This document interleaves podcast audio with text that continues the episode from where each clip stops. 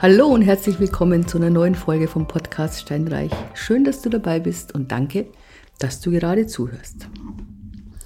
Ein wesentlicher Teil meines Tagesablaufs oder meiner Tätigkeit untertags besteht darin, zu reden, Unterhaltungen zu führen, zu telefonieren, mich mit Leuten zu treffen, auszutauschen. Also ich spreche mit Kollegen natürlich klar. Ich spreche mit Kunden, Verkäufern, Käufern, mit Baufinanzierern, mit Mitgliedern aus der Bauverwaltung, mit, Gut, mit Gutachterausschuss, mit verschiedenen Baufinanzierern von den verschiedenen Banken oder Freien.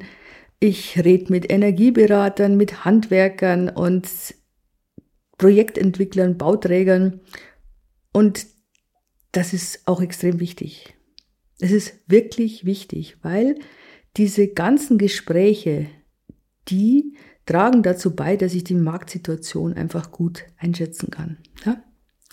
Und da gibt es halt ein paar so Indizien bei den einzelnen Gruppen, wenn man die weiß oder mit denen halt spricht, dann weißt du, wo die Reise hingeht, beziehungsweise wie gerade die aktuelle Situation ist. Und das möchte ich jetzt heute einfach mit dir mal kurz besprechen.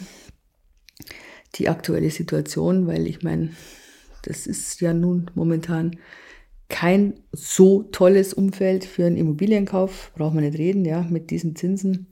Wobei du weißt ja, der zehnjährige Zins ist gerade bei 3,78 und der fünfjährige bei 3,9 ist für mich ein Indiz, dass die ganzen Banken damit rechnen, dass die Zinsen wieder runtergehen werden. Sicherlich nicht teuer, da wird es nochmal raufgehen, aber ich denke, ab nächstes Jahr wird es runtergehen. Und man muss fairerweise sagen, dass trotz dieser Leitzinserhöhung diese Spitze vom letzten Jahr, vom Oktober, nicht mehr übertrumpft worden ist. Also ganz ehrlich, sonst hätten wir ja auch keine Verkäufe mehr. Man möchte ja auch verkaufen. Ich glaube tatsächlich, dass die Banken an den Krediten im Moment weniger verdienen als jetzt, keine Ahnung, vor einem halben Jahr oder ein Jahr. Ähm, die haben sie halt einfach da ein bisschen zurückgenommen. Das Ganze Verkaufsvolumen ist einfach reduziert. Also die ganzen, die Transaktionszahlen, die sind einfach runtergegangen. Ich habe jetzt die Zahlen von Augsburg noch nicht. Ähm, in München ist so, dass der, dass die Aussage ist vom Gutachterausschuss, dass es ungefähr für die ersten drei Quartale ein Viertel weniger umgesetzt worden ist an Transaktionen, also weniger Verkäufe stattgefunden haben. Ich glaube, in Augsburg ist es tatsächlich noch ein bisschen schlechter. Ich schätze, dass im letzten Jahr, dass es wahrscheinlich fürs ganze Jahr gesehen so 40 Prozent weniger waren. Weil am Anfang, ganz ehrlich, das erste Quartal kann man nicht rechnen, da lief es ja noch alles wie geschnitten Brot. Ich meine, Ende Februar war der Einmarsch der Russen und bis der Immobilienmarkt immer reagiert, das dauert. Ja, also so richtig gemerkt haben es wir oder hab's ich im Sommer. Also ab August war einfach tote Hose bis Dezember, so muss man das sagen. Dezember hat es dann wieder angezogen, weil halt einfach die Leute sich vielleicht mehr daran gewöhnt haben. Aber dazwischen liegen einige geplatzte Finanzierungen. So ist es. Die Banker und die, auch die, die Finanzierungsvermittler, die sagen jetzt ganz klar, Sie haben weniger Abschlüsse. Sie haben nach wie vor Abschlüsse jetzt im Sektor von Leuten, die Kapital haben. Also sprich, wo es tatsächlich eine Kapitalanlage ist und kein Anlage und keine Fremdfinanzierungsanlage. Also das gibt's immer nur weggebrochen. Es ist der Markt mit den jungen Familien, mit wenig Eigenkapital und wenig Substanz im Hintergrund die beißen jetzt gerade oder werden gerade gebissen, so muss ich sagen. Das heißt immer, die letzten beißen die Hunde. Ähm, ja, die strugglen gerade ein bisschen. Nochmal, der Zins ist so ungefähr so wie vor zehn Jahren und so schlecht nicht. Ja, also muss man jetzt auch sagen. Und es wird sich dran, man wird sich dran gewöhnen und es wird sich alles ein bisschen einpendeln. Die Immobilienpreise haben bereits nachgegeben und nicht alle vielleicht. Und die werden wahrscheinlich schon noch ein bisschen nachgeben. Davon gehe ich jetzt mal aus. Es ist momentan schwierig, eine Immobilie einzuwerten. Also eine sachverständige Einwertung, die basiert ja immer auf Vergangenheitswerte. Ja? Und wenn ich heute einen Gutachterausschuss anrufe und frage, dann sagen die, boah, ja, blöd, aber wir hatten wenig Transaktionen im letzten Jahr und ganz ehrlich, ähm, die Zahlen stimmen einfach nicht. Sprich, ich muss jetzt sachverständig an bestimmten Stellschrauben ähm, drehen, damit ein marktgerechter Preis rauskommt, weil die Liegenschaftszinssätze stimmen nicht mehr. Und das Paradoxe ist ja, ich habe es ja glaube ich schon mal erklärt, je höher der Liegenschaftszins, desto geringer ist der Verkehrswert. Und die Liegenschaftszinse, die sind immer noch, Zinssätze, die sind immer noch zu niedrig. So, also die müssen raufgehen. Also es ist eine der Stellschrauben.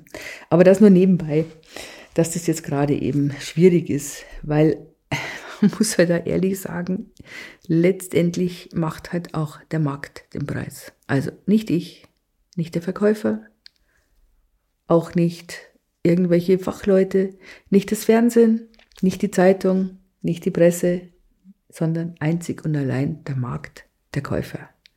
Der macht den Preis. Punkt. Ja, also so ist gerade die aktuelle Situation, dass eben die Finanzierungen zurückgegangen sind, die Transaktionen sind zurückgegangen. Ähm, der Markt ist immer noch in einer Warteschlange. Wir haben auch leider einige Bauträger, die pleite gegangen sind. Also von einigen, wo es mir nicht gedacht hätte, muss ich ganz ehrlich sagen. Eigentlich, wo ich dachte, gesunde Mittelständler. Gut, so kann man sich irren. Einer ähm, aus einer Bank raus in München hat gesagt, Mensch, er hat hier eine Liste mit roten Namen oder eine rote Liste mit Namen und die, sagen wir mal, die sind zumindest wackelig. Warum ist es so? Warum strugglen gerade die Bauträger? Es ist ganz einfach. Wenn du als Bauträger heute ein Grundstück kaufst, dann hast du ja vor, dass du es wieder verkaufst. Ja, klar, du wirst es ja bebauen. Du machst natürlich keine fünfjährige Finanzierung. Nein, du machst eine Finanzierung vielleicht auf zwei Jahre. Vielleicht auch ein Jahr. Das heißt aber im Klartext, wenn du ein Grundstück gekauft hast und du hast eine Finanzierung gemacht für zwei Jahre, für eineinhalb, für zwei Prozent, wie auch immer, dann kommst du jetzt in die Phase, wo du bei dem variablen Zins und der einjährige oder zweijährige ist nicht viel besser, bei 5% bist. Über 5%. Jetzt kannst du dir vorstellen, wenn du vorher 1% hattest oder vielleicht 2% und jetzt 5%. Das heißt, du musst das zweieinhalbfache an Zinsen bezahlen. Und da geht es ja nicht um geringe Summen. Ja? Die kaufen ja kein Grundstück mit 300 Quadratmeter, sondern es sind ja viel größere Flächen. Und das ist es, was gerade die Bauträger jetzt so ins Schwitzen bringt. Und teilweise wurden ja horrende Preise bezahlt für die Grundstücke, ja. Und diese Zeiten sind vorbei, muss man sagen. Grundstücke liegen wie Blei im Regal. Und ich gehe davon aus, dass in nächster Zeit auch mehr auf den Markt kommt. Nicht jetzt kleinere Sachen, sondern tatsächlich die größeren Sachen. Und weil eben die Bauträger das abstoßen werden. Und nur die, die clever gewirtschaftet haben, die vorgesorgt haben, die werden das überleben. Gut, man kann sagen, Pech für die anderen. Sehe ich in gewisser Weise auch so. Ich finde, man muss vorsorgen und man muss immer, hm, ja, wie eine schwäbische Hausfrau rechnen. Also wenn man egal was für Unternehmen, ich muss immer damit rechnen, dass es halt auch mal wieder runtergehen kann, beziehungsweise ich brauche immer eine gewisse Exit-Strategie. Das heißt aber jetzt, was heißt es für dich im Klartext als Anleger?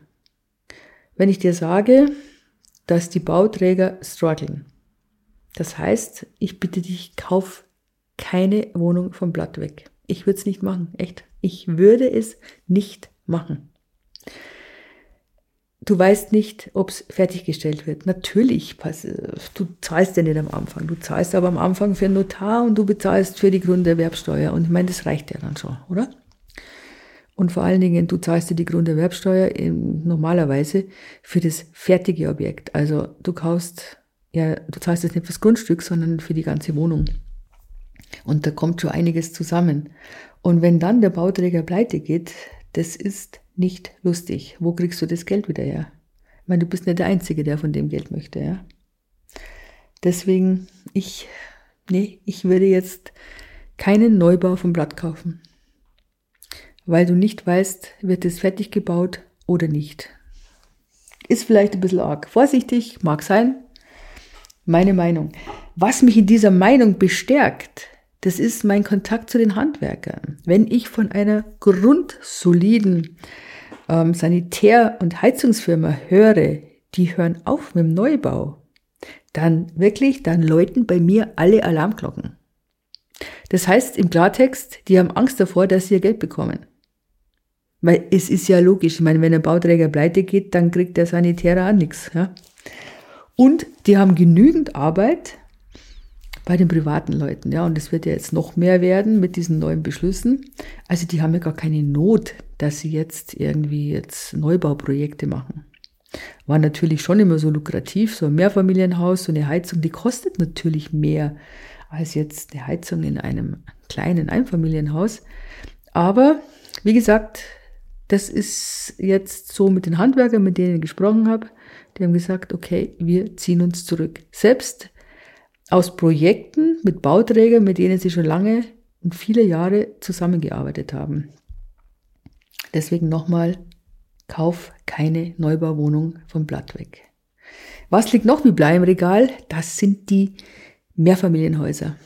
Also die echten Mehrfamilienhäuser, die unaufgeteilten. Also die nicht nach WEG aufgeteilt sind und die alt sind. Erstens mal sind die nach wie vor vom Preis her schon sportlich, gehen aber jetzt drastisch runter. Also das ist eigentlich diese Esseklasse, die am meisten eingebrochen ist.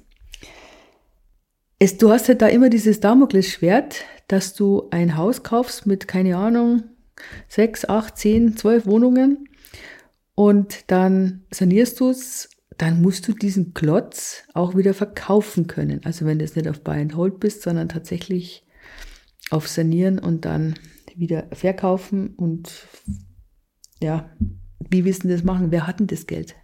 Wer hat jetzt im Moment so viel Geld, dass er sagen kann, ich kaufe mir jetzt so ein riesiges Mehrfamilienhaus. Die Rendite, die Mietrendite, naja, okay, ist jetzt vielleicht nicht so gut, weil ja die Zinsen hoch sind und bauen und sanieren ist nun mal teuer. Also das geht im Moment gar nicht. Und vor allen Dingen auch deswegen nicht, weil immer noch dieses Damokles über dem schwebt, dass es nicht mehr aufgeteilt werden kann. Also dass es da ähm, gesetzlich geregelt wird, dass man ein, Einfach ein Mehrfamilienhaus nicht mehr so leicht in Eigentumswohnungen oder gar nicht mehr umwandeln kann. Und das ist natürlich bitter, weil du weißt ja, Eigentumswohnungen kannst du immer mal verkaufen. Dann kannst du das ganze Projekt kaufen. Da kannst du wirklich ein Haus kaufen mit sechs Wohnungen und wenn es mal dir nass geht, ja, dann verkaufst halt eine oder zwei. Aber die kriegst du auf jeden Fall leichter und schneller los als ein ganzes Mehrfamilienhaus. Nochmal, das ist dieses Beispiel mit den Goldbarren und der Goldmünze. Die Goldmünze ist zwar prozentual gesehen teurer als, eine Gold, als ein Goldbarren, aber du kannst sie halt leichter veräußern, weil es nicht so teuer ist. Und ja, so ist es bei den Mehrfamilienhäusern. Also die gehen gerade auch nicht und auch unter anderem wegen dieser energetischen Sanierung, die im Raum steht. Oft sind es ja dann Häuser in der Innenstadt und da ist wenig Platz und auf den Dächern ist wenig Platz. Das ist momentan gerade schwierig. Also Mehrfamilienhäuser gehen nicht, haben am meisten verloren. Und nicht diese 3,6 Prozent übrigens, wie es momentan, ich weiß gar nicht, wie die auf die Idee kommen, diese Distanzes durch die Gazetten geistert, sondern die haben richtig satt verloren. Und da reden wir mit satt, meine ich, mehr als 30 Prozent. Genau. So. Nach wie vor finde ich gut Wohnungen natürlich oder Häuser zum Selbstbezug oder mit genügend Eigenkapital. Ganz klar eine Wohnung kaufen, die nicht zu alt ist, mit einer soliden Lage, soliden Hausverwaltung, mit soliden Mietern. Ich meine, ganz ehrlich, das geht immer. Und du findest da Wohnungen. Du findest ganz sicher Wohnungen, die genau so sind, wie du sie haben möchtest. Also das ist sicherlich immer noch ein tolles Investment, eine Immobilie. In diesem Sinne, eine wunderschöne Woche und wir hören uns beim nächsten Mal. Ich freue mich drauf. Alles Gute. Ciao, ciao.